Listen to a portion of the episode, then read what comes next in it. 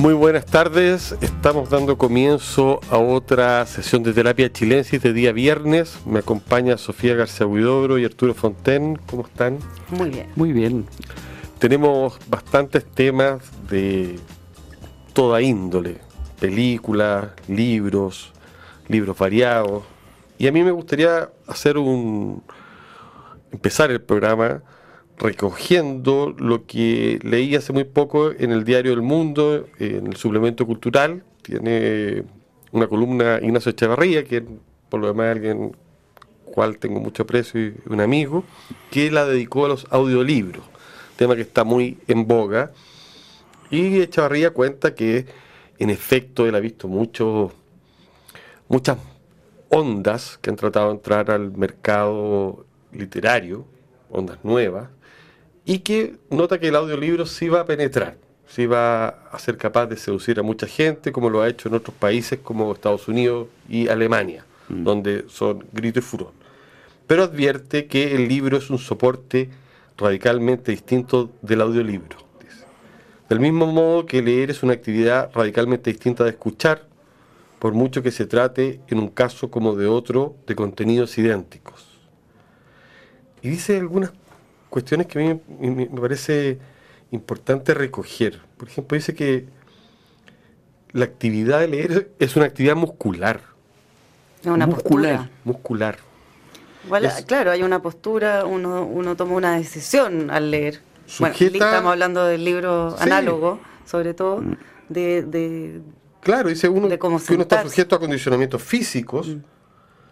a una tipografía, a una tecnología muy antigua, que es la tecnología del libro, eh, que por cierto eh, es bastante perfecta, y recuerda que la lectura silenciosa mm. fue el comienzo, de alguna manera, del renacimiento de la modernidad, porque antes se leía grupalmente, en el fondo mm. cuando nace la imprenta. Eh, y lo que me parece a mí más, más interesante, o por lo menos que uno puede darle vuelta al tema, es que leer, él dice, implica tener sobre el objeto del libro una mirada panorámica. Es decir, que uno puede ir a un capítulo, ir a lo otro. Eso no acontece mm. con el audiolibro. Por mucho que tú lo puedas adelantar, atrasar. Mm. El tema del papel, de la vista, bueno. Y en, y, en lo de la postura también está, eh, en, la lectura tú fijas la mirada sobre estas letras. En cambio, no cualquiera, lo digo por, mi caso, eh, logra la concentración auditiva mm. eh, teniendo también los estímulos visuales activos. Eso y, por último lo que a mí me parece lo más interesante de, proponer es que Echavarría dice que no hay que confundir que a uno le lean una novela con que a uno se le interpreten. Y que los audiolibros son interpretaciones, en qué sentido en que hay una voz o varias que representan a los personajes. No hay inflexión. No hay, no, y ahí además se pierde una cuestión que es la relación del, de la vista, eso no lo dice él, lo, digo yo, con la gramática, que uno ve como cosas raras, espacios, mm. blancos, y eso todo eso perturba la lectura, pero hace que que la enriquezca también. O sea, no entendiste algo, volviste atrás, y no lo entendiste porque la gramática era media complicada, y uno aprende. Bueno, quería comenzar con esto porque creo que es importante destacar estas diferencias, hacer distinciones. es, un, gran tema, eh, eh, porque efectivamente son todas experiencias distintas y yo pienso que el auge de esto en Alemania y Estados Unidos está muy vinculado al automóvil, ¿no? o a los largos trayectos mm. en metro, tren, donde la gente aprovecha ese tiempo para, para leer de una manera que, que es oír en realidad, que no es lo mismo que leer, oír que leer. Y claro, está mediatizado por los actores. Ahora, en Alemania, eh, también en Inglaterra, que hay mucho de esto, son en general grandes actores eh, los que hacen esto. Entonces son, son versiones, interpretaciones. Un radioteatro casi. Eh, claro, pero magníficas, ¿ah? magníficas. Eh, y efectivamente se está popularizando. Por ejemplo, Volver la vista atrás de Juan Gabriel Vázquez, una novela reciente, ya está en audio, por ejemplo. Tú la puedes comprar en audio. Sí. La puedes oír en audio. O sea, esto se está expandiendo como una... Yo lo veo como algo adicional. Totalmente. Como las películas. Claro, no es, un sustituto. bueno, y es otra experiencia también, me acuerdo hace un tiempo leí un, un artículo de, de, esto de un medio estadounidense de los también de los road trip familiares donde se escucha un audiolibro en familia y es una experiencia totalmente distinta compartir un audiolibro quizás con hijos adolescentes estar todos leyendo digo escuchando el mismo libro eh, sí, bueno, hay, gente que lo hace en Chile, por ejemplo, con niños que a la hora que van al colegio, niños a veces no necesariamente adolescentes, pero más chicos. Ahí van escuchando cuentos. Que van escuchando cuentos y aprovechan esa hora o media hora, lo que sea, para que... Yo, yo lo creo positivo porque aprovecha ese tiempo. Ahora, Claro, no es lo mismo. Obviamente la atención es distinta. Hay cierto tipo de libro que se presta más que otro. No, es un sustituto, pero me, parece buenísimo que, que, existe y que se masifique. Yo creo que, sobre todo hay que hacer distinciones, por ejemplo, los géneros. Una obra de teatro puede ser muy entretenida. o algo de terror. O una novela pero escuchar, ponte tú, un ensayo. No, no, eh, eso ya es muy difícil. Que, requiere, o por decirte, un libro de historia. pero incluso, también depende del tipo de novela. Porque hay un tipo de novela que es mucho más reflexiva, más íntima, que hace muy difícil que eso. Además, el, mero hecho de ir en auto o ir moviéndose también te distrae, ¿no? Entonces, y no percibí, voy a ser bruto, no percibí el estilo, porque el estilo tiene que ver con los puntos y con las comas y con las, cómo se distribuyen las palabras dentro de las frases, mientras que cuando uno las escucha, lo que uno oye es un aliento que es distinto, o sea, todo, todo unido armónicamente por una voz, no sabéis si la coma. Pero ahí se supone que la escritura igual dicta un ritmo. Sí. Depende una vez más de la interpretación, etcétera. No, y, es, o sea, a ver, me parece un tema que lo, lo, planteo nomás, porque también hay muchos escritores que dictaron, como Henry James, su libro. Entonces también hay una, una contraparte, libros dictados no son lo mismo que los libros. Claro, esa es otra cosa eh, eh, eh, fascinante, la cantidad de escritores que dictaba, que son mucho más de lo que uno cree. Y, el caso de James es, sorprendente porque es una cosa tan íntima que uno difícilmente imagina cómo mm. eso puede haber sido dictado. A mí me, llama también la atención y con esto eh, que muy impactado la eh, Raymond Chandler tiene una correspondencia magnífica, magnífica. Y consiste fundamentalmente en que llegaba a su casa, ya era famoso como eh, escritor y guionista, recibía una buena cantidad de cartas, se tomaba, se ponía unos buenos whisky agarraba una grabadora y contestaba las cartas mm. grabadas. Y esto después se lo pasaba a su secretaria, su secretaria las transcribía, los revisaba y las firmaba. Y eran cartas a sus fans, a sus lectores. Y así, y em, son magníficas las cartas. Recuerdo incluso una cosa personal con esto. Mi abuelo, que hace muy poco tiempo agarré una carta de él, no había visto nunca a mi abuelo escribir, está muerto. Y cuando leo completa, habla de la familia, de todas las cosas, y al final de la carta le da las gracias a la secretaria que la está transcribiendo.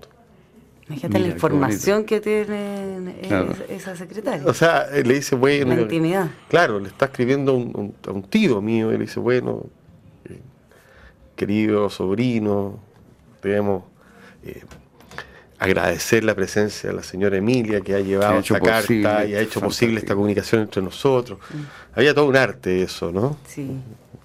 Bueno, eh, el tema de los audiolibros lo dejo rebotando, creo que... Interesantísimo tema.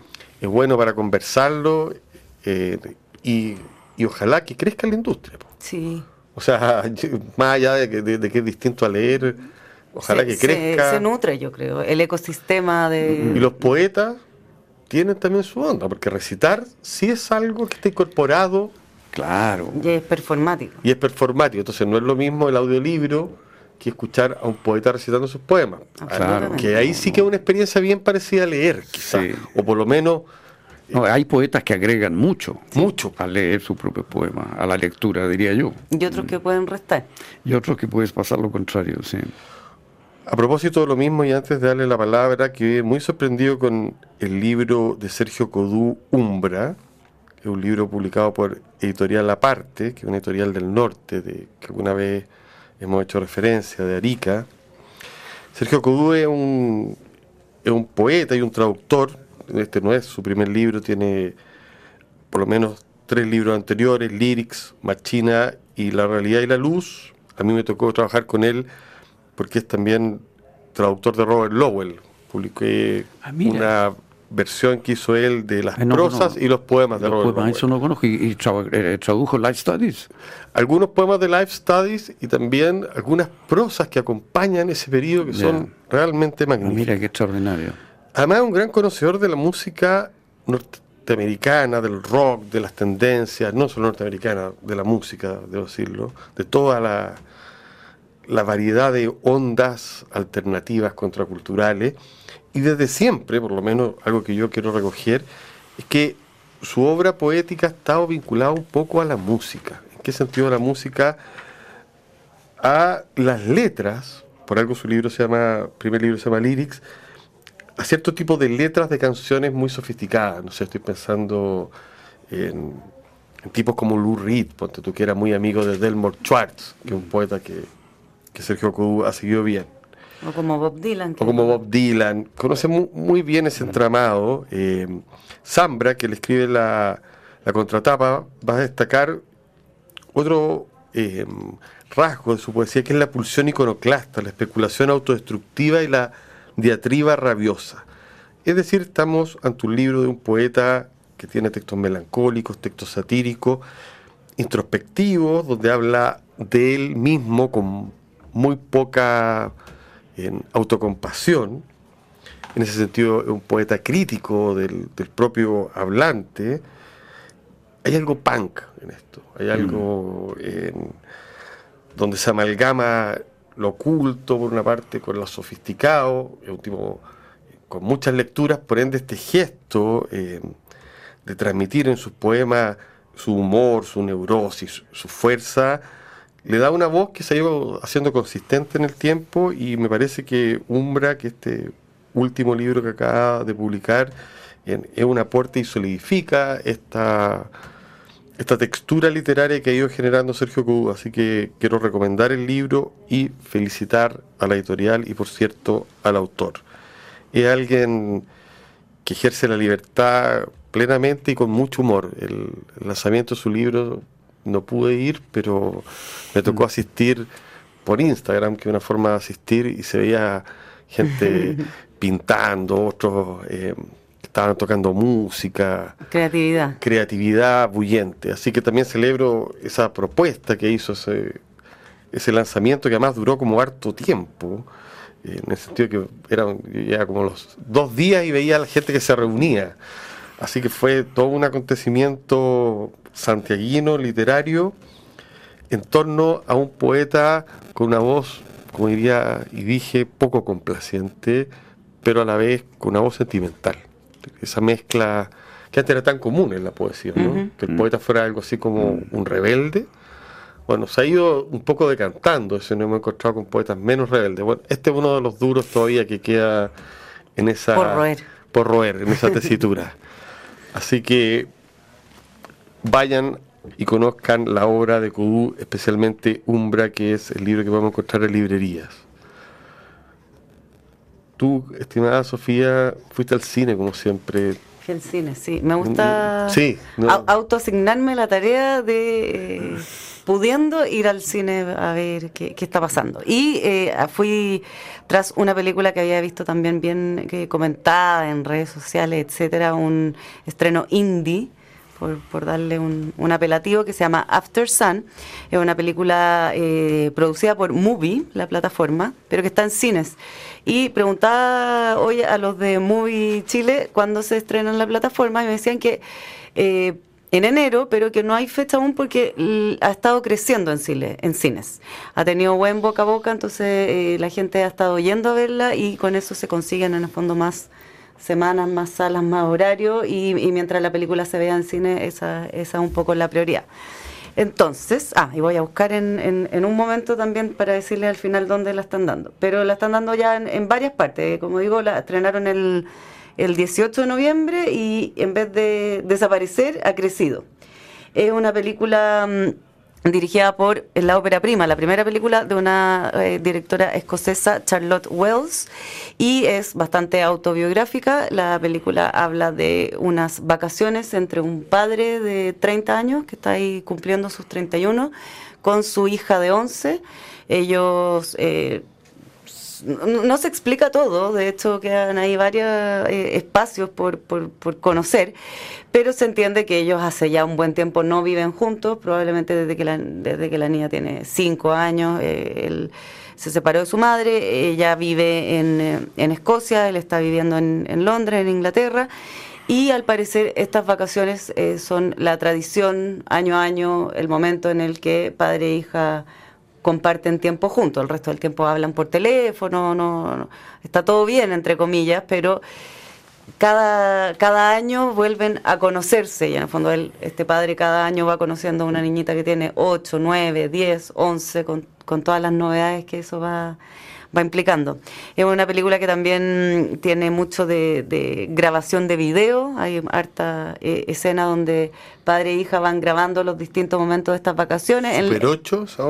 Claro, un poco. Y se va, no, pero más más más, más noventero, sí. Esto estamos hablando de años 94 por ahí. Eh, van a mm, van de vacaciones a Turquía, pero van a un, resortito así bien humilde, se nota que él no tiene demasiados recursos económicos, hay una construcción espantosa, la piscina ahí nomás, nada, nada muy lujoso, todo lo contrario. Y, bueno, y cómo con el paso de los días van eh, estrechando este nexo que, tienen, de todas maneras no, no, son desconocidos, pero tienen como que reconocerse. Eh, es una película súper sentimental en ese sentido, aunque no hay grandes conversaciones entre ellos que, más allá de, unas frases que se asoman, unos pequeños reproches, o, la niña le tiene, de alguna manera le manifiesta los sentimientos y los recuerdos que tiene respecto de él. Y, eh, y entre las actividades que son bañarse en la piscina, ir a un restaurante, hacer algún paseo, van asomando eh, momentos en que uno ve que este padre joven de 30 años tiene una dificultad existencial y le, cuesta la vida, como que algo está roto en él. Eh, eso se, se, muestra de distintas maneras, pero todas muy sutiles. El, el actor principal es Paul Mescal, es un actor irlandés de 26 años que está muy muy de moda, ha hecho hartas películas bien populares últimamente como Norman People, entre otras. La niña es eh, Francesca Corio, esta niñita de 11 años que tiene una interpretación bien, bien increíble, bien, a mí me, me impresionó mucho como cómo lo hace ella, cómo, cómo comunica desde algo que no parece ser una actuación, sino pareciera totalmente siendo una niña de vacaciones con su padre. Y bueno, eso, y acompaña la película una, no les voy a contar, el, hay, un, hay un final, hay una acción, suceden cosas. Eh, que, música, que no viene al... pero, no nos vas, a, pero, no nos vas a contar ese final. no, para nada. música... Eso, que eh, para mí generacionalmente em, me, acompañó muchísimo la música, eh, que está bien presente y que tiene protagonismo en alguna escena. Hay una escena donde padre e hija van a estas típicas noches de karaoke del resort y ahí ella interpreta una canción que es Losing My Religion de R.E.M., que tiene ah, todo que ver mm. con lo que está pasando entre ellos o, mm. o con lo que le está pasando a él. Y también en algún momento van a bailar padre e hija y bailan Under Pressure de Bowie y ahí también hay una presión en el aire. Eh, una película, claro, con todas las características para bien y para mal de lo indie, quizás como eh, demasiado linda en, en, algunas cosas. No, sí, rompe el corazón. Ya, es un daño severo entonces. Sí, sí. Sí, un daño severo. y Te rompe el corazón, perdona, eh, en calidad de, de mujer. que- No, no, rompe el corazón, yo creo, por- porque tra- traslada a todos a, a- a un momento, a, a- a estar de vacaciones a los 11 años. Eh, probablemente también a, a los padres eh, de niños de esa edad. Eh, Ahí la- las pequeñas cosas que le van sucediendo a ella, que es una un- niña, pero tiene algunas interacciones ya un poquito más... Eres un sujeto atormentado, pero interesante, ¿no? Mm, No, no. no, no se ahonda para nada en él. En o sea, algún la momento... niña el, el centro Eh, no, a él uno ve que él está cargando con, con algo y en algún momento hay un- una toma donde muestran un- una pila de libros de meditación, de tai chi, él hace, este, eh, eh, una- eh, entonces tú dices, ah, este tipo está tratando de, Ya. está tratando de, pero no, no sabemos más, no sabemos mucho. Actualmente la están dando en el Centro Arte Alameda, en el Biógrafo, en la Sala K, en Valparaíso en el Teatro Insomnia, en Cinépolis de la Reina, en Casa Costanera y en Los Trapenses. Ah, pero un montón de lugares. oye. Sí, es que me, me decían que, que ha crecido. Y eh, yo la vi ayer en, en La Reina, en el Cinépolis de La Reina, y me llamó la atención que en la sala había harta gente, mucho joven, podríamos decir hipster, pero también gente de edad. Había gente mayor viendo la película. ¿Tú crees que el público son gente que tiene niños más o menos de esa edad? No, No, no. ya. No. No, No, no sé, te estoy preguntando. jóvenes también. Lo que pasa es que, por ejemplo, él fue protagonista de Normal People, que Sí, es la lo película del libro. Entonces, hay, hay todo un Mm. público veinteañero que, que sigue a lo- al actor. A todo esto, Norman People, la serie es bastante mejor. de- ¿Que el libro? no sé, yo creo que es discutible. Yo no ¿eh? la serie es mejor que el libro, no cabe ninguna duda. ¿Tú leíste el libro? No, Sí. yo le pegué una mirada. Sí. Sí. Por Yo, no- leí más- el libro, pero no vi la serie. No, la serie tiene. serie es mucho mejor es que el mucho libro. más punch que el libro, por lo menos. Bueno, él es el protagonista también de esta, de esta película. Hay que ver Norman Bueno, y eh, en enero estaría llegando Eso ya a Movie. a mí tampoco me encantó la No, serie, te voy a decir, ¿eh? no me gustó tampoco, pero, pero, pero es mejor que el libro. Pero yo creo que Arturo, tú y yo tenemos que ver este tipo de películas. eh, de alguna manera para Sí, conectarnos con, con estas corrientes con, con ¿no? Losing My Religion. Con Losing My Religion. y- o, o por lo menos con estas eh, emociones que no son fuertes, como uno está como un poco acostumbrado, ¿te imaginas? Claro, no es San Peckinpah. No es Sam Peckinpah, No. no. es Bajo Instinto, no es Atracción No. Fatal, no es David Lynch. Hay un cine... Mm. eh, Pero el mismo cine indie de siempre, digamos. No, el claro. de las pequeñas cosas. sí, Patterson. Claro. Gente un poquito buena.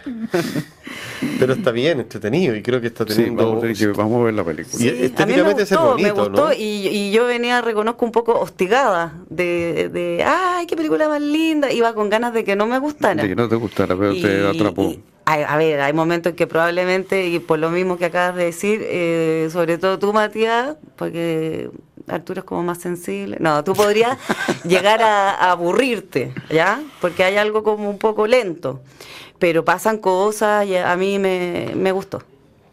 Perfecto, me la compro. Te juro que la Vamos voy a a verla, ver. Pero eso sí cuando aparezca en, Vamos a ir a movie, en plataforma. Yo para plataforma me pareció espectacular.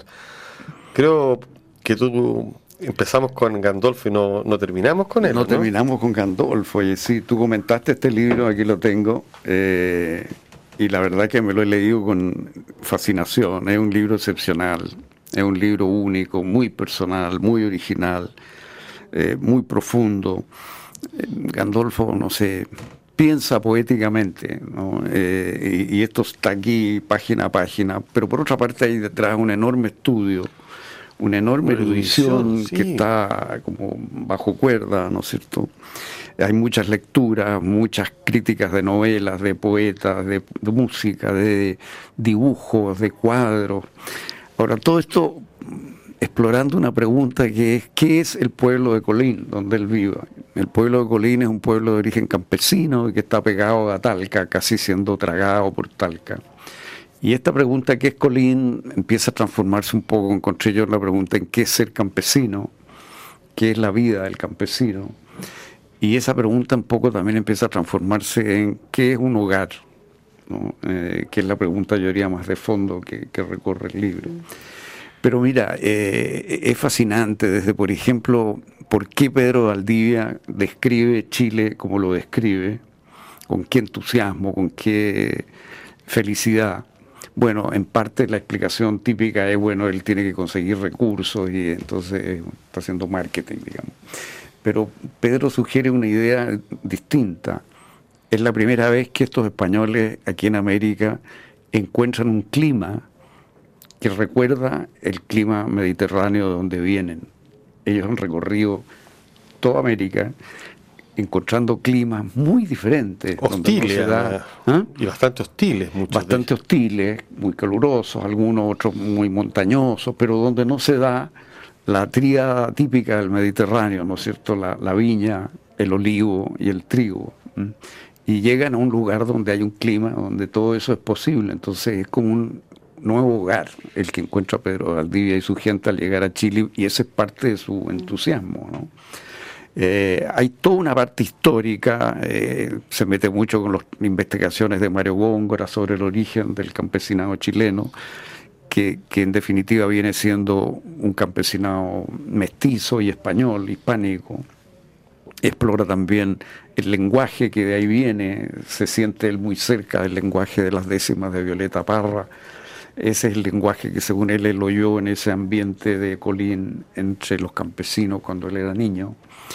Eh, hay toda una cosa histórica y muy... muy familia también aparece. Bueno, la familia, esta es una familia italiana, el campo ha sido comprado por el abuelo y ha sido trabajado por, por, el padre. Es una familia de campesinos de, de, un campes, de, unos campos cercanos a Génova, eh, sobre el mar de la Liguria, o sea, el campo de la... De los, entonces, también hay ese juego, ¿no? De la vida campesina en Italia y acá eh, recorre mucho la literatura sobre el Maule, los poetas, eh, los novelistas, los cuentistas. Rescata un cuento que yo no había leído, que lo leí a raíz del libro, que es muy bueno, Un carácter de Federico Gana. Y, levanta mucho y destaca mucho Lugar sin límites de Donoso. Sí. Lo deja por las nubes, por, por, justamente por romper un poco los estereotipos de la idea de la hacienda tan estratificada, con mm. grupos tan rígidos, y mostrar un grupo que es mucho más una mezcolanza y con mucho más corredores y movimientos, ¿no? Y la identidad que aparece ahí, la idiosincrasia del chileno, está muy bien descrita.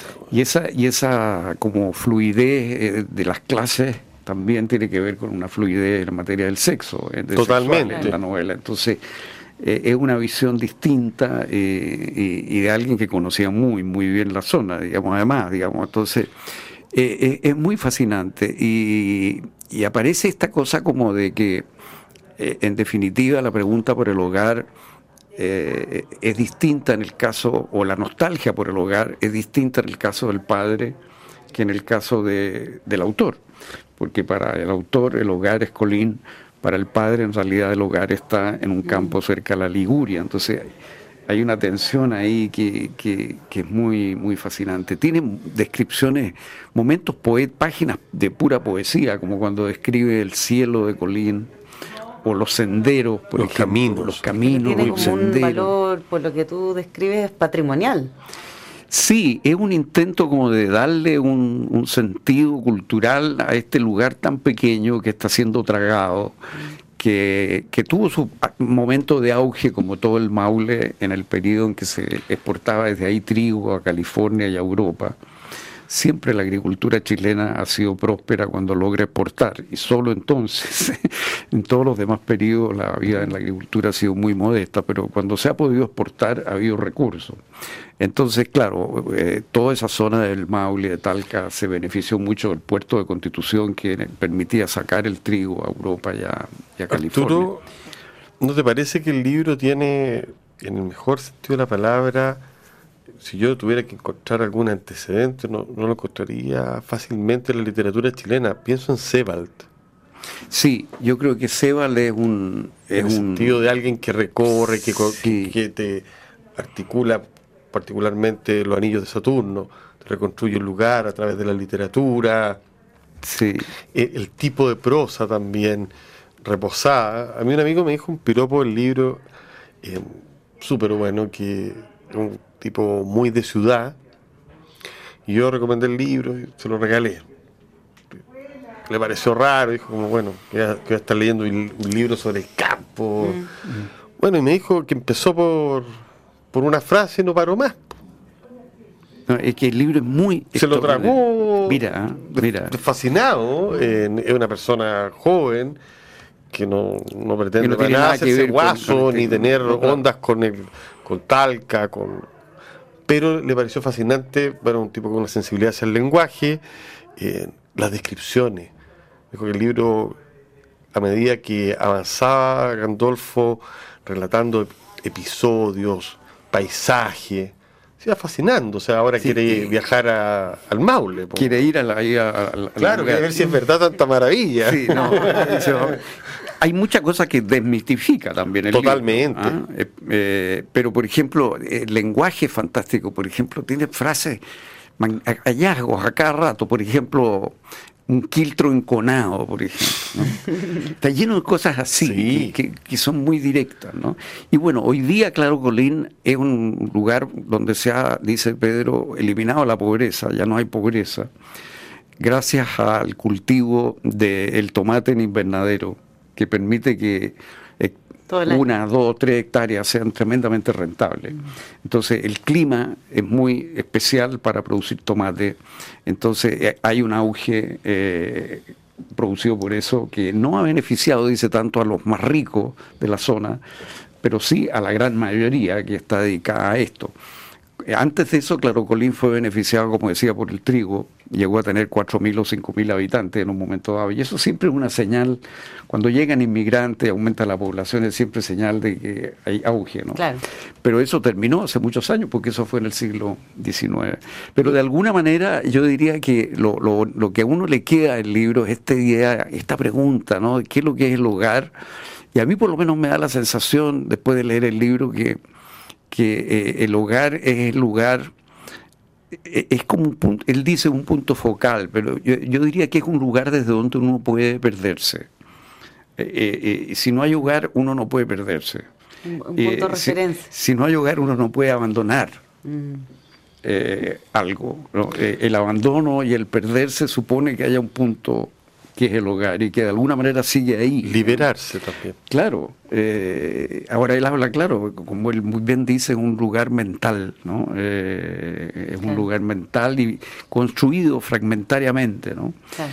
Eh, Una construcción de vivencia. Sí, que tiene que ver con... Sí, hay mucho de añoranza, rescata un poco la idea de la nostalgia, habla mucho de la nostalgia, pero la a la vez muestra también. como eh, siempre ha habido en el campo una idea de, de que hay una edad dorada, estable, que se rompió, ¿no? Y, y muestra como eso nunca ha sido así. Cada generación Sí. supone que el campo antiguo fue estable o, Tuvo una edad de oro. fue una edad de oro. Hoy estamos llegando al final, estimados amigos, del programa eh, para los cineastas, para los cinéfilos, digámoslo así, cineastas y cinéfilos.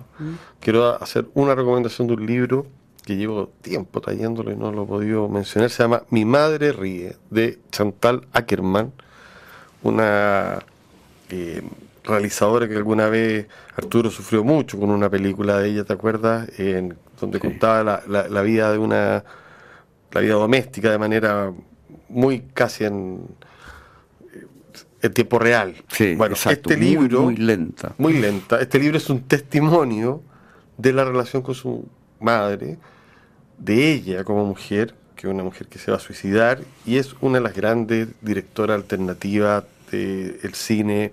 Yo, tú, él, ella, el año 74, una película sensacional. Y está hecha de pequeñas frases de sus examantes, de la enfermedad. Un libro peculiar, eh, escrito por una cineasta, publicado por Sindo y Garufi Ediciones, son argentinos. Lo compré en la librería Alma Negra, que está por ahí por Providencia, que algunas veces trae cosas argentinas. Y sé que hay muchos eh, auditores que siguen a Chantal Sí, Ackerman sí, como sí. un ícono, así que quería dejarles esa señal. Espero que tengan un muy buen fin de semana, que disfruten. Aquí hemos dado algunas alternativas, porque no todo es mundial. No todo es mundial. Aunque está bastante presente. Sí, en- el mundial cada vez se pone más oriental. Eso eh, da, para un programa bastante más reflexivo.